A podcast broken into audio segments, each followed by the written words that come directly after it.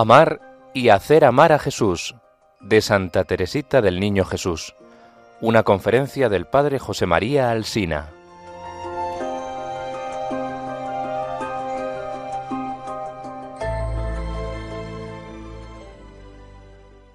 Amar y hacer amar a Jesús.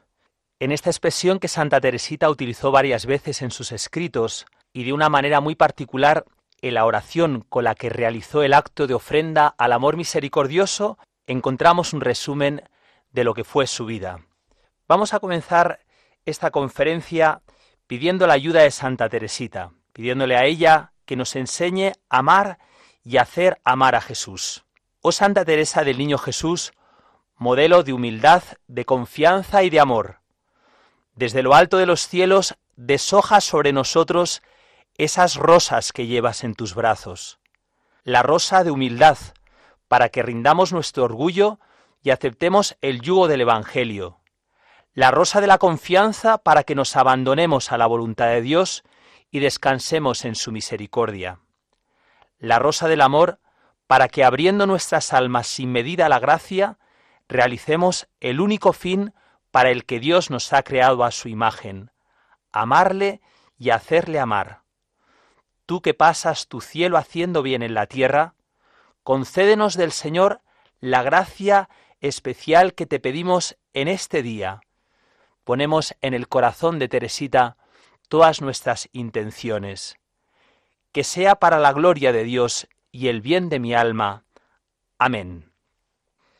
Santa Teresita nos enseña cómo amar a Jesús, amarle como ella ha amado, a través de lo que ella llamaba el caminito. El caminito en Santa Teresita es el itinerario que ella siguió para descubrir cómo Jesús desea ser amado y cómo saciar su sed de amor. El caminito es el camino del Evangelio, hecho carne en la vida de Teresa, el camino que lleva a descubrir a Dios, a entrar en su misterio, en el misterio de su encarnación, de su abajamiento a nuestra propia miseria, para redimirla, transformarla, hacernos capaces de amar como Él nos ama. Teresita describe su caminito como un caminito muy recto, muy corto, enteramente nuevo.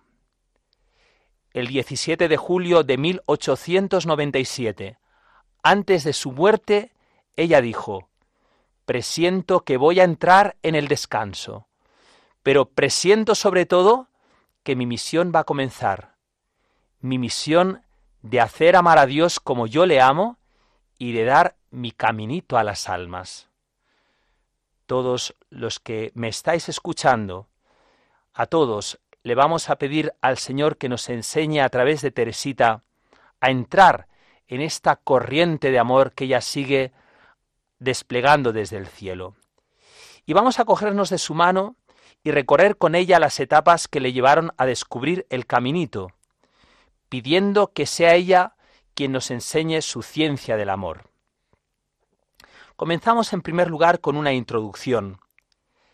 El mensaje central de Teresa ha recibido el nombre de Camino de la Infancia Espiritual, aunque esta expresión infancia espiritual nunca fue utilizada por ella. El Papa Juan Pablo II en la declaración de su doctorado escribía, su mensaje, a menudo sintetizado en el así llamado caminito, no es más que el camino evangélico de la santidad para todos. El punto de partida de este camino queda definido por la dinámica de la confianza. No se puede dar el primer paso hacia Dios si no confiamos en Él, tenemos experiencia en nuestra propia vida cristiana, en nuestra vida espiritual.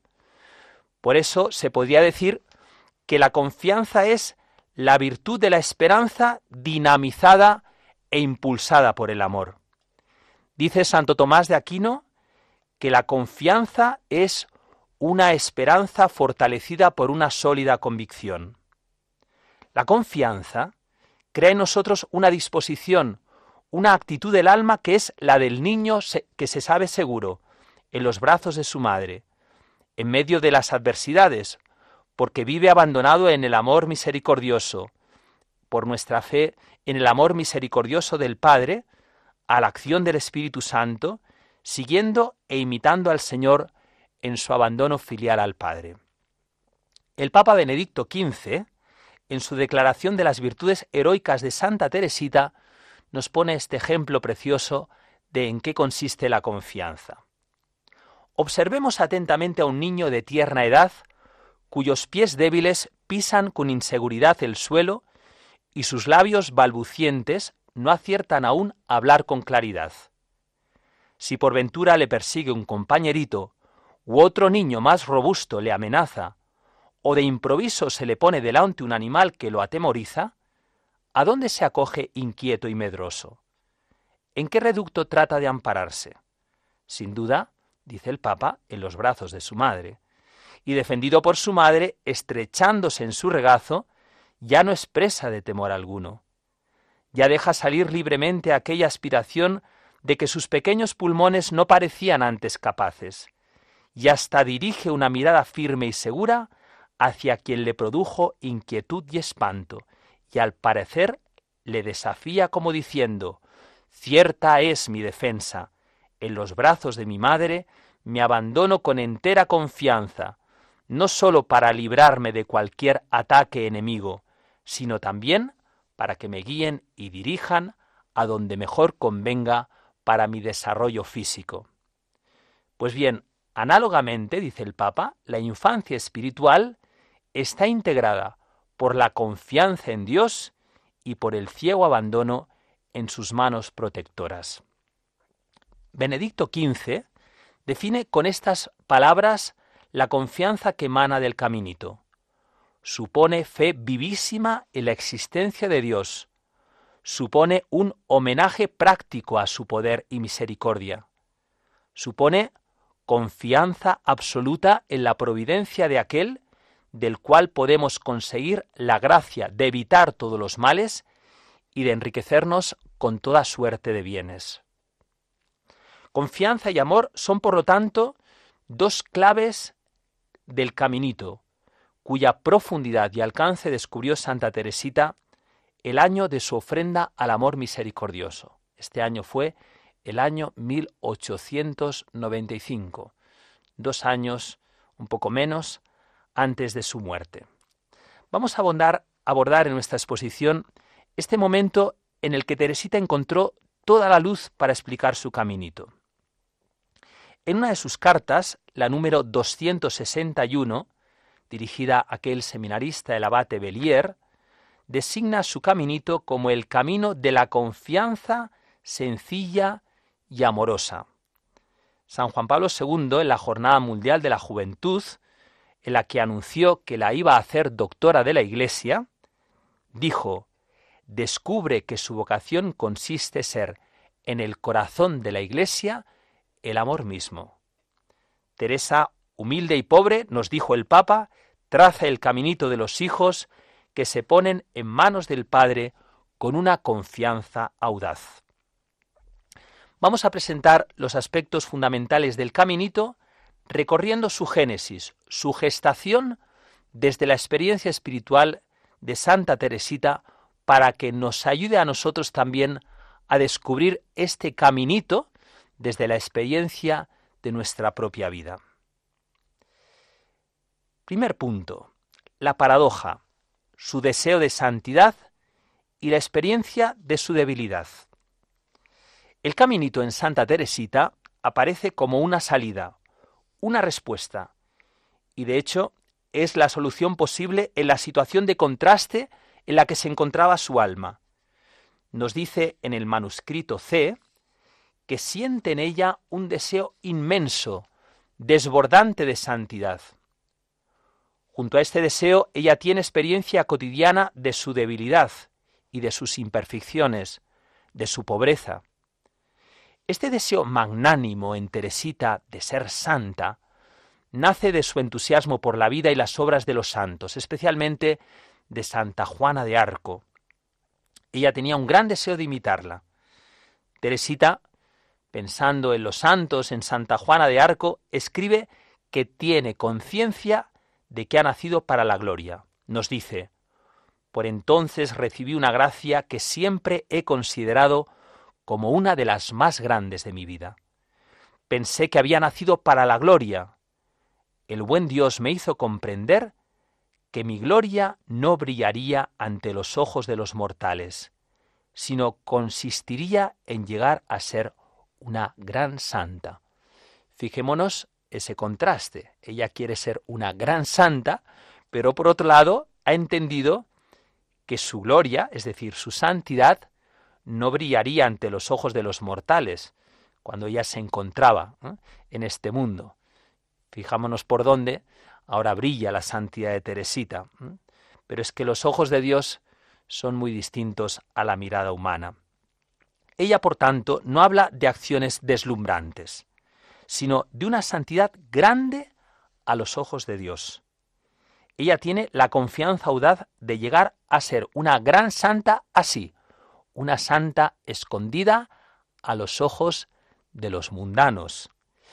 Este deseo va a acompañar toda su vida y ella va a ir comprendiendo progresivamente lo que implica este, este concepto de santidad.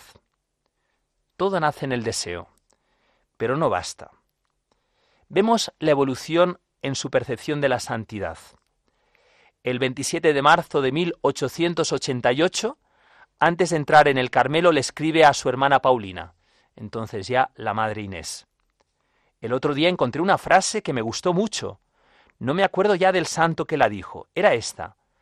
No soy perfecto, pero quiero llegar a serlo. Esta frase está atribuida a San Agustín. También le escribe a su padre, Yo siempre seré tu reinecita, y trataré de labrar tu gloria haciéndome una gran santa. La madre Gonzaga le dijo en el Carmelo ya, cuando era novicia, tú tienes que llegar a ser una segunda Teresa, refiriéndose a Teresa de Jesús. Imaginemos cómo calarían estas palabras en el corazón de una novicia. Para Santa Teresita, ser santa era seguir el camino del don total de sí misma. Escribe a Celina, Jesús te pide todo, todo, todo, como se lo puede pedir a los más grandes santos. Ella entiende en este momento que la perfección de santidad es la perfección del amor. A la madre Inés, unos días antes de su toma de hábito, le dice, Jesús, yo querría amarle tanto, amarle como nunca le ha amado nadie. Llama la atención el paralelismo de Madre Teresa de Calcuta con Santa Teresita, cuando ella escribía también, yo quiero amarte como nadie te ha amado. En mayo de 1890 le hace esta confidencia a un sacerdote, al padre Blino. Padre, Padre, quiero ser santa. Quiero amar a Dios como Santa Teresa. El predicador cree percibir en lo que él llama deseos temerarios, orgullo y escondido y presunción, y corrige a la religiosa. Santa Teresita le contesta, Padre, a mí no me parece que sean deseos temerarios, pues nuestro Señor ha dicho, sed perfectos como vuestro Padre Celestial es perfecto.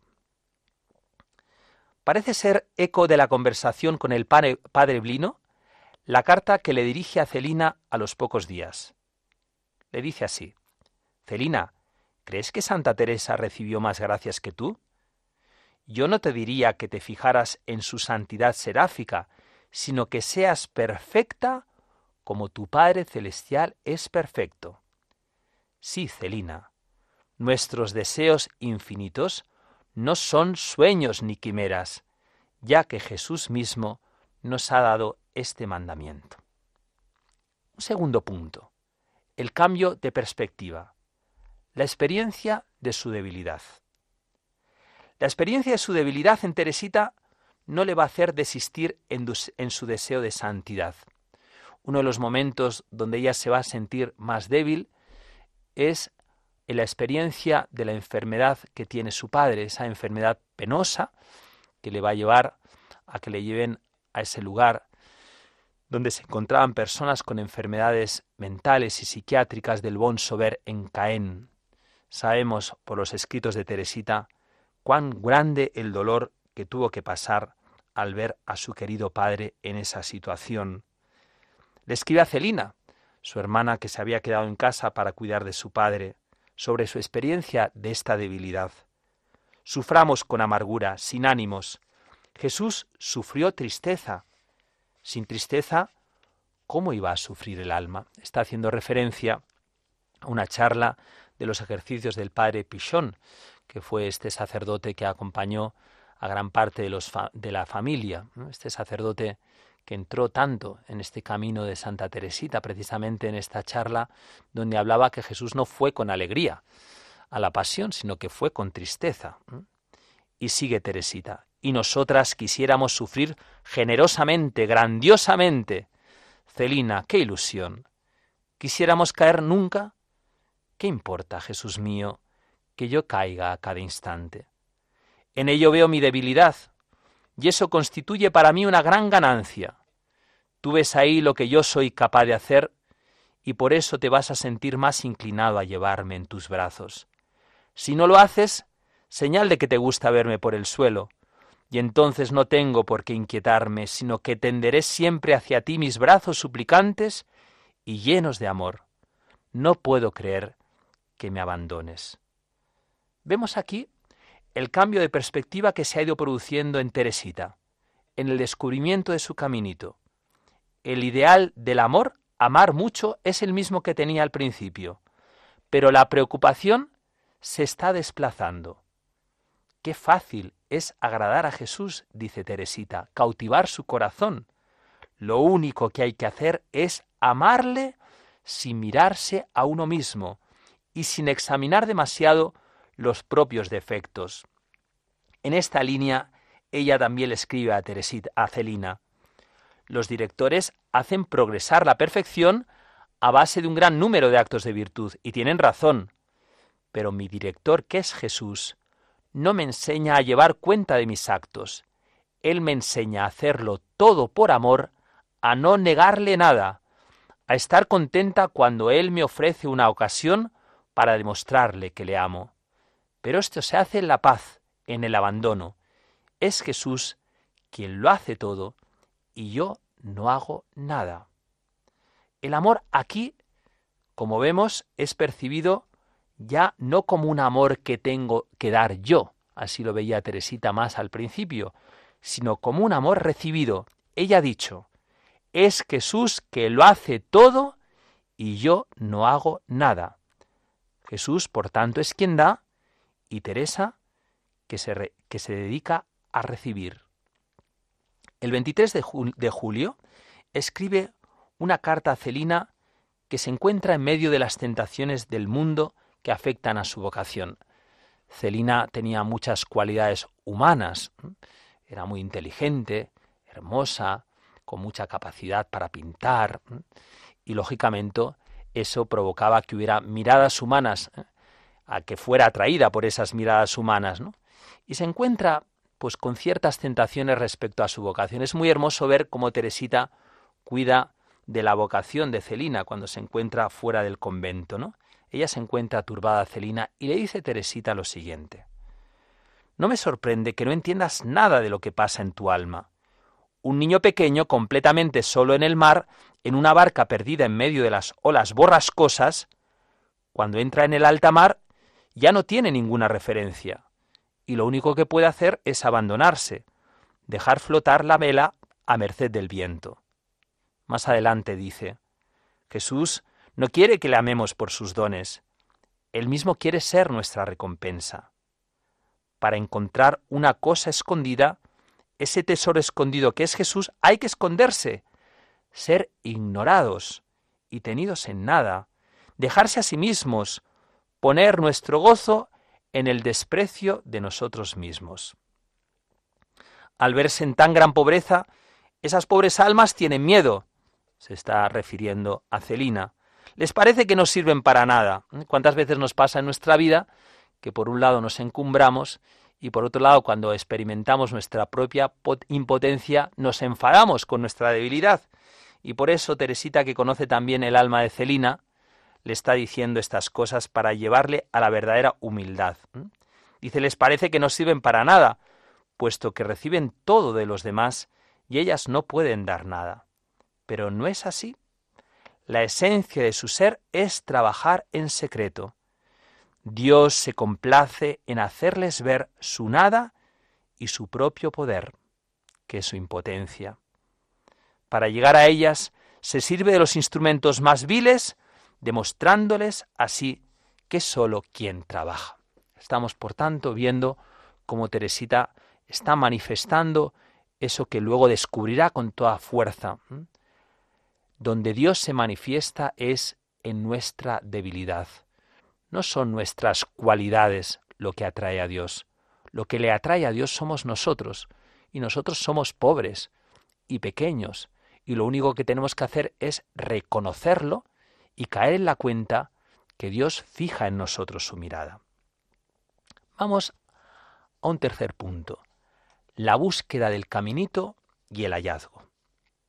Su audacia, apoyada en su debilidad, le lleva a buscar un caminito, un caminito todo nuevo. Conocer un nuevo camino de santidad podría parecer pretencioso.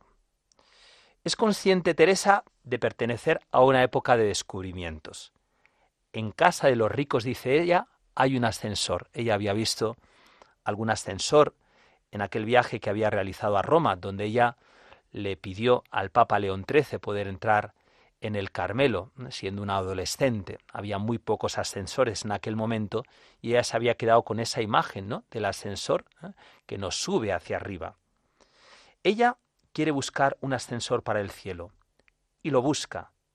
Santa Teresa reconoce que ha buscado en los libros y en la Biblia indicaciones para descubrir ese ascensor encuentra la respuesta parafraseando las palabras de Jesús en el Evangelio. Si alguien es pequeñito, es muy pequeño, que venga a mí. Teresa, al leer estas palabras, confiesa. Entonces fui adivinando que había encontrado lo que buscaba, y queriendo saber, Dios mío, lo que harías con el pequeñito que responde a tu llamada, continué mi búsqueda, y aquí que la encontré. Como una madre acaricia a un hijo, así les consolaré yo, encuentra también en la escritura en el profeta Isaías.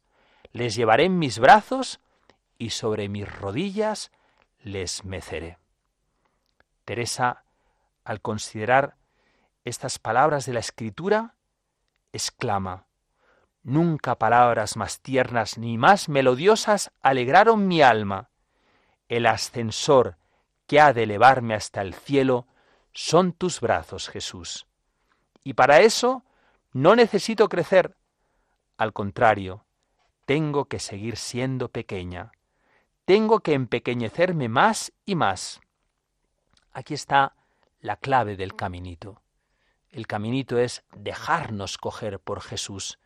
Y para poder dejarnos tomar por los brazos de Jesús, por su amor misericordioso que se inclina a nuestra miseria, lo único que tenemos que hacer es empequeñecernos más y más. Esto es la infancia espiritual. Es importante señalar la diferencia entre la infancia espiritual y la infancia psicológica. Infancia espiritual significa madurez espiritual. Infancia psicológica es necesario salir de ella para llegar a la madurez. San Pablo nos escribe, cuando yo era un niño, pensaba como un niño.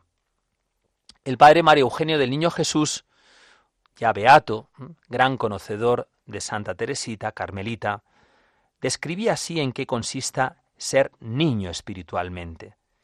El niño que presenta a Teresa no es el ser pequeño y débil que por sus encantos cautivadores impone sus deseos y en ocasiones sus caprichos.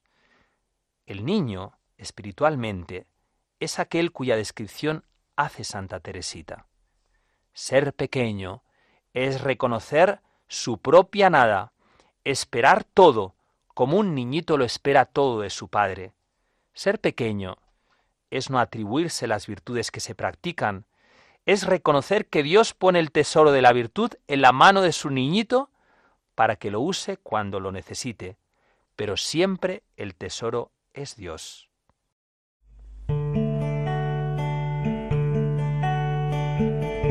Lo que agrada a Dios en mi pequeña alma es que ame mi pequeñez y mi pobreza. Lo que agrada a Dios pequeño.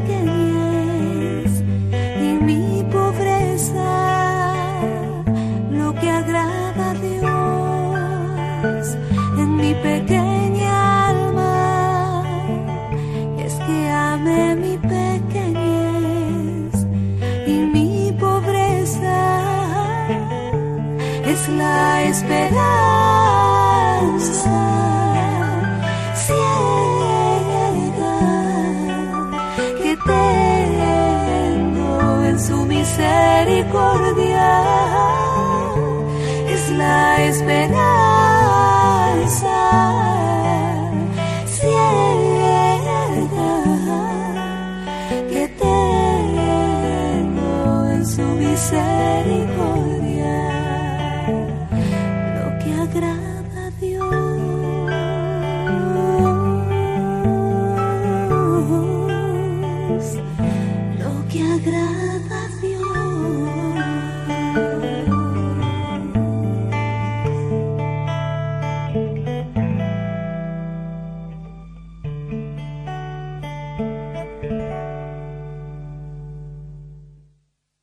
Esa experiencia, el niño es esencialmente pobre y confiado.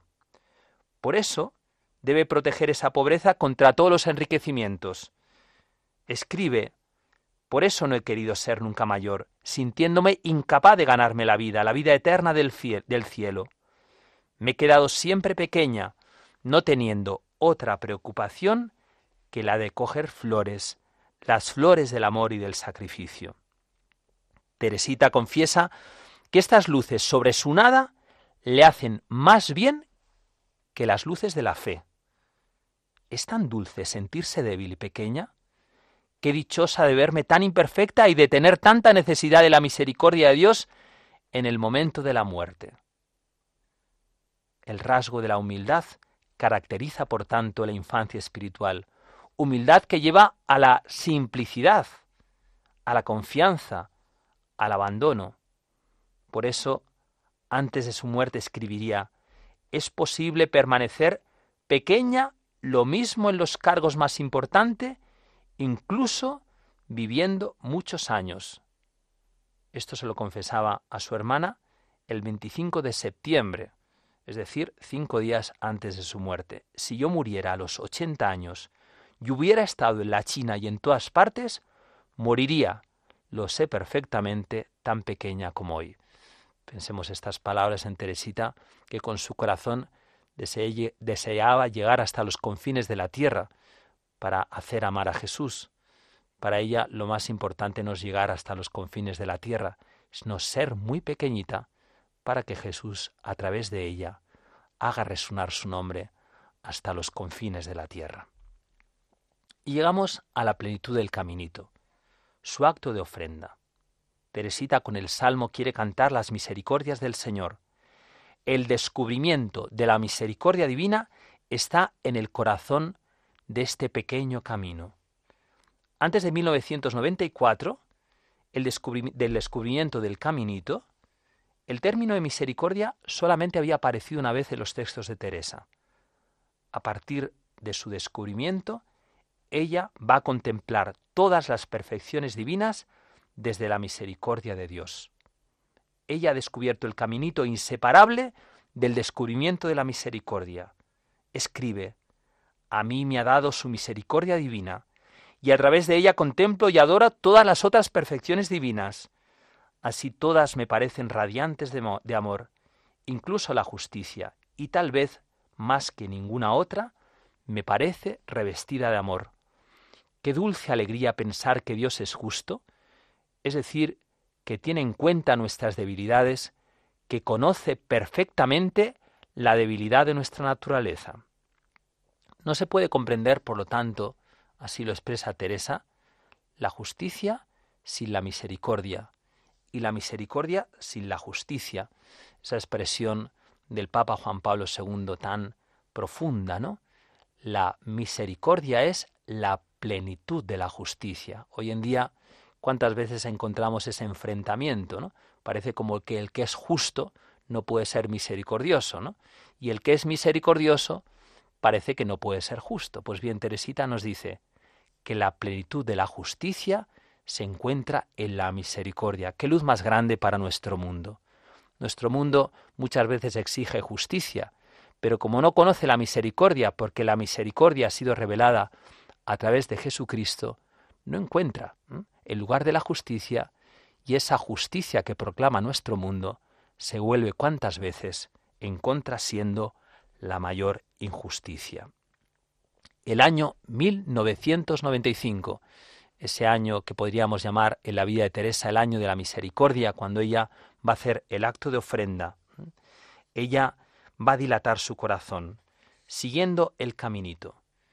Este año que descubre el amor misericordioso, se quiere entregar totalmente a ese amor. E invadida por este amor, ella quiere vivir y morir de amor. Desde ahí va a recorrer ese camino que queda reflejado en su acto de ofrenda y que le llevará a decir al final de su vida, no me arrepiento de haberme entregado al amor. Teresita no murió de dolor, Teresita murió de amor. Frente a quien se había ofrecido a la justicia, ella quería ofrecerse a la misericordia. Explicamos un poquito qué supone esto en la concepción de Teresa de la misericordia. Cuando entró, había una religiosa que se había ofrecido a la justicia. Ella no se sentía llamada a ofrecerse a la justicia, sino al amor. Por eso, el primer párrafo del acto de ofrenda, ella ya fija el, el objeto de su inmolación. Yo quiero amarte y hacerte amar. Aquí, su deseo de ser santa y la constatación de su pobreza se han encontrado de nuevo, pero ya con una comprensión plena desde la misericordia. Pero siento mi impotencia y te pido que seas tú mi santidad. Quiero revestirme de tu propia justicia y recibir de tu amor la posesión eterna de ti mismo. No quiero otra corona ni otra corona que tú mismo, amado mío. Este acto de ofrenda, que es la plenitud de su caminito, se va a desplegar, y se va a desplegar en el descubrimiento de la caridad y en su vocación en la Iglesia. Teresita escribe al final de su vida, este año, Madre mía querida, el buen Dios me ha hecho la gracia de comprender lo que es la caridad. Es hermoso pensar que esto lo escribe al final de su vida. Teresita, que había sido tan caritativa, ahora nos dice que ha descubierto la caridad. Pero vamos a entrar. ¿eh? ¿Cómo ella ha comprendido este año en qué consiste la caridad? Antes la comprendía, es verdad, pero de una manera imperfecta. No había profundizado esta palabra de Jesús. El segundo mandamiento es semejante al primero, amarás a tu prójimo como a ti mismo. Me aplicaba sobre todo en amar a Dios y amándole, he comprendido que no era necesario que mi amor se tradujese solamente en palabras, pues no son los que dicen Señor, Señor, los que entrarán en el reino de los cielos, sino los que cumplen la voluntad de Dios. En la última cena, este dulce Salvador quiere darles un mandamiento nuevo. Les dice con una inexpresable ternura, Os doy un mandamiento nuevo, que os améis entre vosotros, como yo os he amado. Os améis los unos a los otros. La señal por la que todo el mundo conocerá que sois mis discípulos es si os amáis entre vosotros. Para Teresita, la caridad consiste en amar, pero no en amar con cualquier amar, amor, sino en amar con el mismo amor que Jesús nos ha amado. Por eso luego escribirá que cuando ella tenía que amar a sus hermanas, cayó en la cuenta que era Jesús que tenía que amar en ella a sus hermanas. Por eso el descubrimiento de la caridad después que ella ha hecho el acto de ofrenda es descubrir que Jesús quiere amar a través de ella. Como fruto de este descubrimiento, ella va a buscar cuál es su lugar en la Iglesia, cuál es su vocación.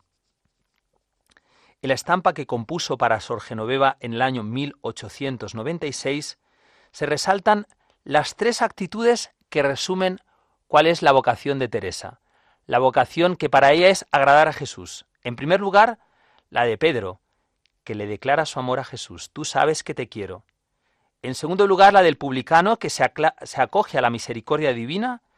Y en tercer lugar, la de la Magdalena, que muestra la amorosa audacia de quien ha comprendido la profundidad del amor de Jesús.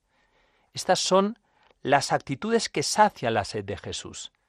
Teresita había ido descubriendo cuál era su vocación, su vocación en la Iglesia desde la respuesta a la sed de amor que tiene Jesús.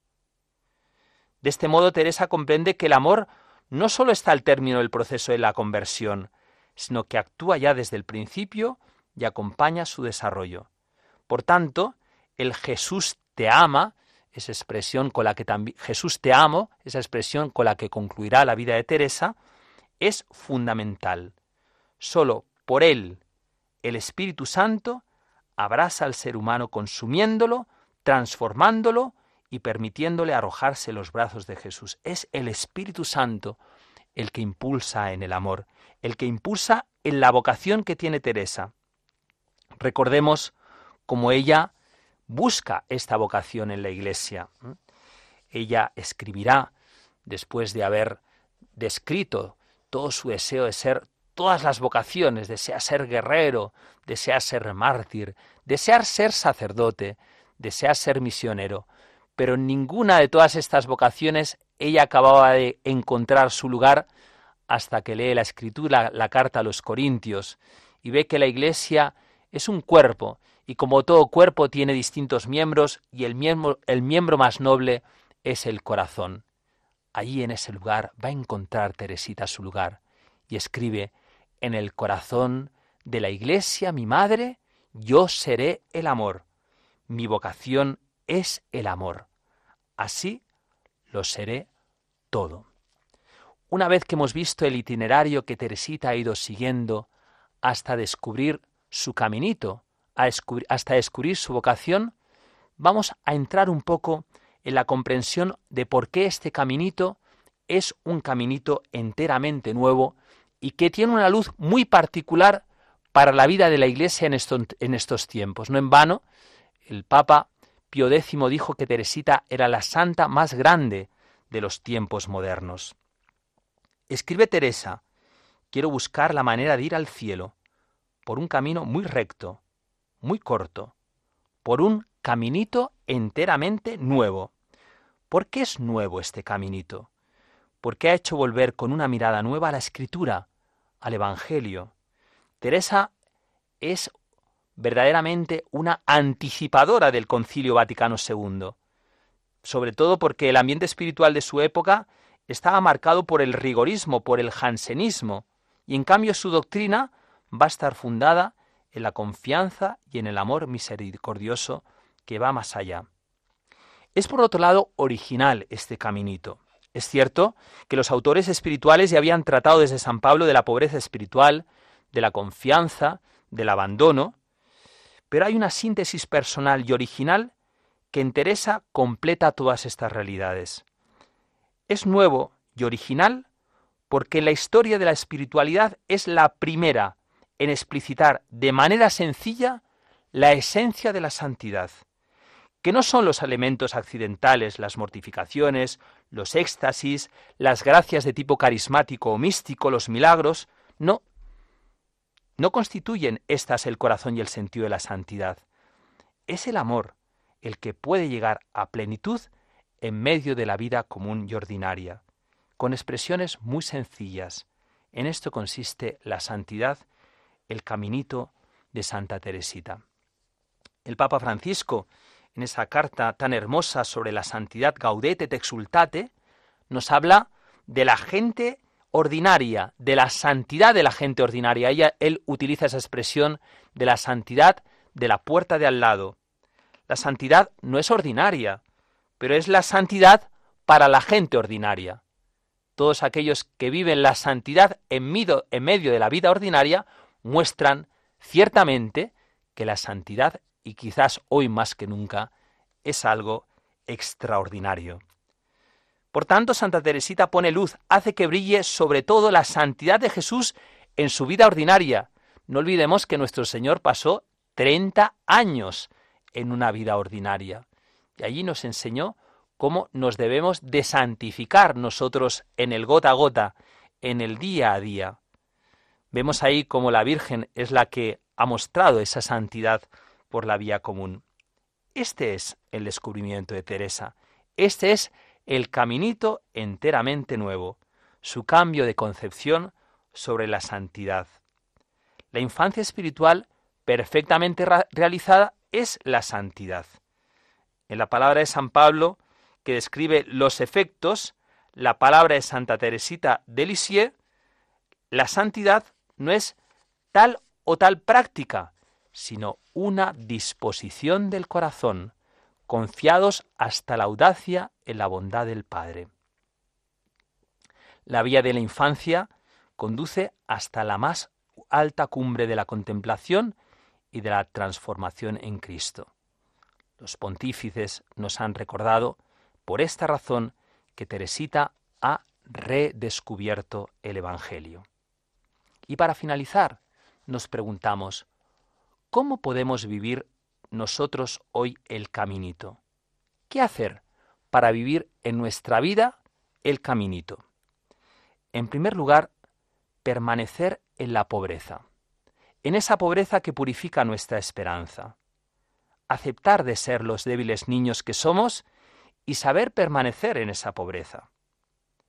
El niño de Dios, el que vive la infancia espiritual, es incapaz de subir por sí mismo la ruda escalera que sube a la perfección. Quien se vea capaz de subir por sí mismo a esa escalera no puede caminar por aquí. Hay que estar convencido, por tanto, que nosotros no podemos sin la gracia de Dios. Nos tenemos que dejar llevar, por lo tanto, por los brazos del buen Dios. Él es el que lo va a hacer todo en nuestra vida. Delante de Él y para ir hacia Él, nosotros somos pequeños niños que no somos capaces de dar el primer paso. Hemos de permanecer al pie de la escalera, esperando que el Señor nos tienda sus brazos y nos ponga su regazo. Así lo explica Santa Teresita a una de sus novicias, cuando era maestra de novicias, le dice a Sor María de la Trinidad que se desanimaba ante sus constantes faltas. Me hacéis pensar en un pequeñuelo que comienza a sostenerse en pie, pero que todavía no sabe andar. Queriendo llegar de todas maneras hasta lo alto de una escalera para reunirse con su madre, levanta su piececito para subir el primer escalón. Trabajo inútil, siempre cae sin poder avanzar. Pues bien, le dice a la novicia, procurad, y es más fuerte, le dice, consentid ser este pequeñuelo. Por la práctica de las virtudes, levantad siempre vuestro piececito para subir por la escalera de la santidad. Y no os imaginéis que podréis subir ni siquiera el primer peldaño, no. Dios nuestro Señor únicamente os pide vuestra buena voluntad de lo alto de esta escalera os mira con amor. Un día, vencido por vuestros esfuerzos inútiles, bajará él mismo, y tomándoos de sus brazos os llevará para siempre a su reino, donde ya no le dejaréis nunca. Pero no dejes de levantar tu piececito. No dejes de levantar tu piececito, te dice, nos dice Santa Teresita. Este permanecer en la pobreza nos lleva precisamente a hacer sencillamente aquello que tenemos que hacer, ¿eh? lejos de pensar, ¿no? Que permanecer en la pobreza es quedarnos parados en la vida espiritual. Quien permanece en la pobreza va levantando el piececito cada día con más amor, con más deseos de ser conquistado por ese amor de Dios que se abaja a nuestra pobreza. Cuanto más reconocemos humildemente que somos débiles y miserables, dice Teresa, tanto más Dios se inclina hacia nosotros para colmarlos con, magnificencia de sus dones. Permanecer siempre en la humildad. Escribe Teresa en una carta muy importante a su hermana María del Sagrado Corazón. Oh mi querida hermana, te lo ruego, comprende que para amar a Jesús, para ser víctima de amor, cuanto más débil es uno sin deseos ni virtudes, tanto más se acerca a las operaciones de este amor consumidor y transformarte. El solo deseo de ser víctima no es suficiente, es necesario consentir en permanecer pobre y sin fuerzas. Consentir. Cuando nos vemos en esa pobreza, ¿no? Y nos rebelamos contra la pobreza, que forma parte de nuestra condición humana, que forma parte también de nuestra historia, de la historia que tenemos, nuestra biografía personal, pero también la historia en la que nos ha tocado vivir, que nos sume a todos en una profunda pobreza, desde el punto de vista social, desde el punto de vista eclesial. ¿Cuántas veces nos rebelamos? Pero no en la rebeldía de los santos, ¿no? que no se conforman ¿eh? pues con esa experiencia que tantas veces nos viene nuestra culpa, sino nos rebelamos con una rebeldía que es falta de humildad, ¿eh?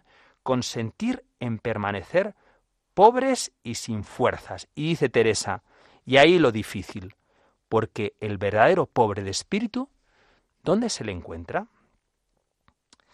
En esa carta también Teresita le va a escribir a su hermana, ¿eh? mostrándole lo que ella ha descubierto, ¿no?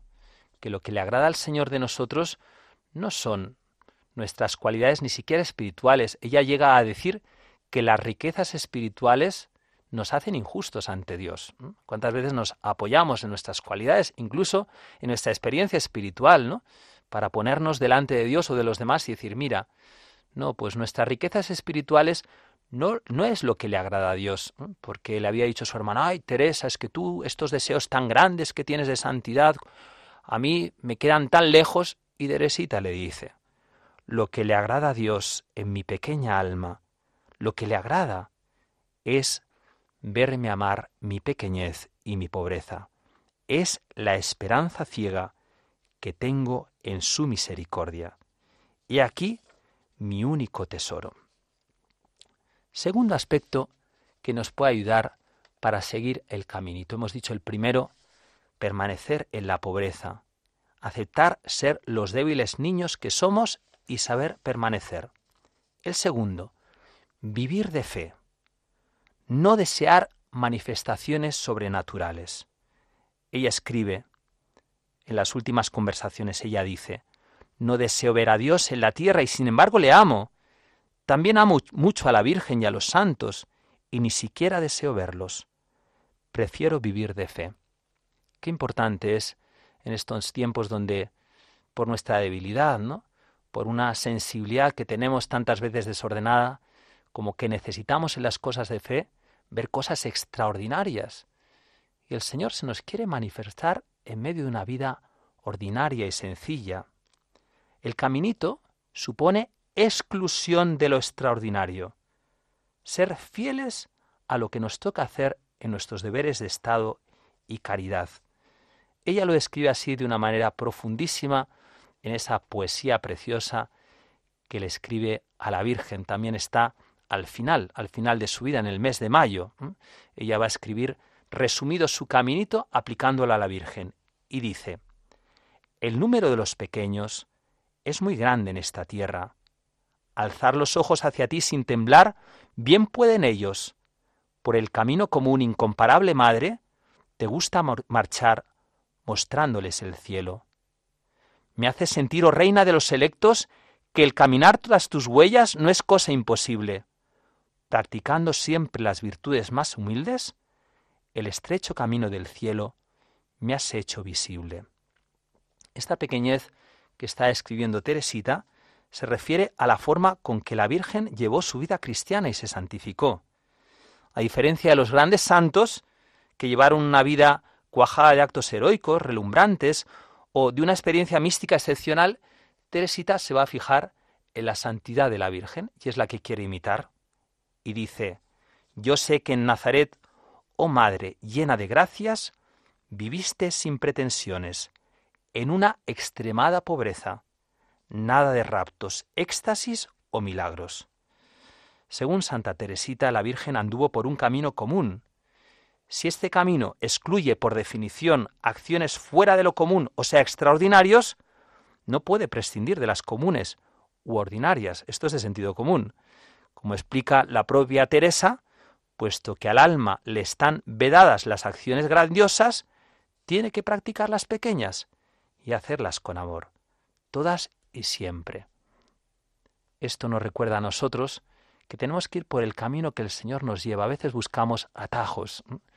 Y los atajos es para no aceptar ese camino que Jesús nos pide, que a veces parece como menos efectivo, pero a la larga da tanto fruto en nuestra vida personal, pero también en la educación, en la vida de la familia, en la educación en la fe, de los jóvenes, de los adultos. Así lo hizo la Virgen, y por eso, para Santa Teresita, la Virgen es prototipo del caminito. Y el tercer y último aspecto con el que acabamos ya nuestra conferencia para vivir el caminito. Vivir esa caridad en la debilidad de nuestros hermanos, salir al encuentro de las debilidades de nuestros hermanos. Es profundizando en el amor de Jesús que se alarga hasta el amor al prójimo cuando Teresita va a llegar a la definición de lo que es la caridad perfecta, que consiste en amar totalmente a Jesús y al prójimo con el amor de Jesús. Así describe Teresita cómo es el amor de Jesús para con nosotros y cómo Jesús quiere amar en nosotros al prójimo. La caridad perfecta consiste en soportar los defectos de los otros, en no extrañarse de sus debilidades, en edificarse ante los más pequeños actos de virtud que se les ve practicar, pero sobre todo, he comprendido que la caridad no debe permanecer encerrada en el fondo del corazón. Nadie ha dicho Jesús, enciende una llama para ponerla debajo del celemín, sino que se pone sobre el candelabro para que alumbre a todos los que están en la casa. Me parece que esta llama representa a la caridad que debe iluminar, alegrar, no solamente a los que me son más queridos, sino a todos, a todos los que están en la casa sin exceptuar a nadie. Santa Teresita ha sabido con una genial sencillez de niña liberar la vida espiritual de todo aditamento que no sea evangélico, yendo al centro, al elemento esencial que es el amor de Dios que se da y a su acción soberanamente eficaz. Ella lo ha enseñado porque primero lo ha vivido con una confianza heroica de niño. El camino espiritual es el camino que se abre a nuestras almas como la senda que nos conduce segura y sin titubeos hacia el cielo. El camino que nos lleva como ella a amar y hacer amar a Jesús. Teresita del Niño Jesús, míranos desde el cielo, enséñanos tu caminito, ruega por nosotros.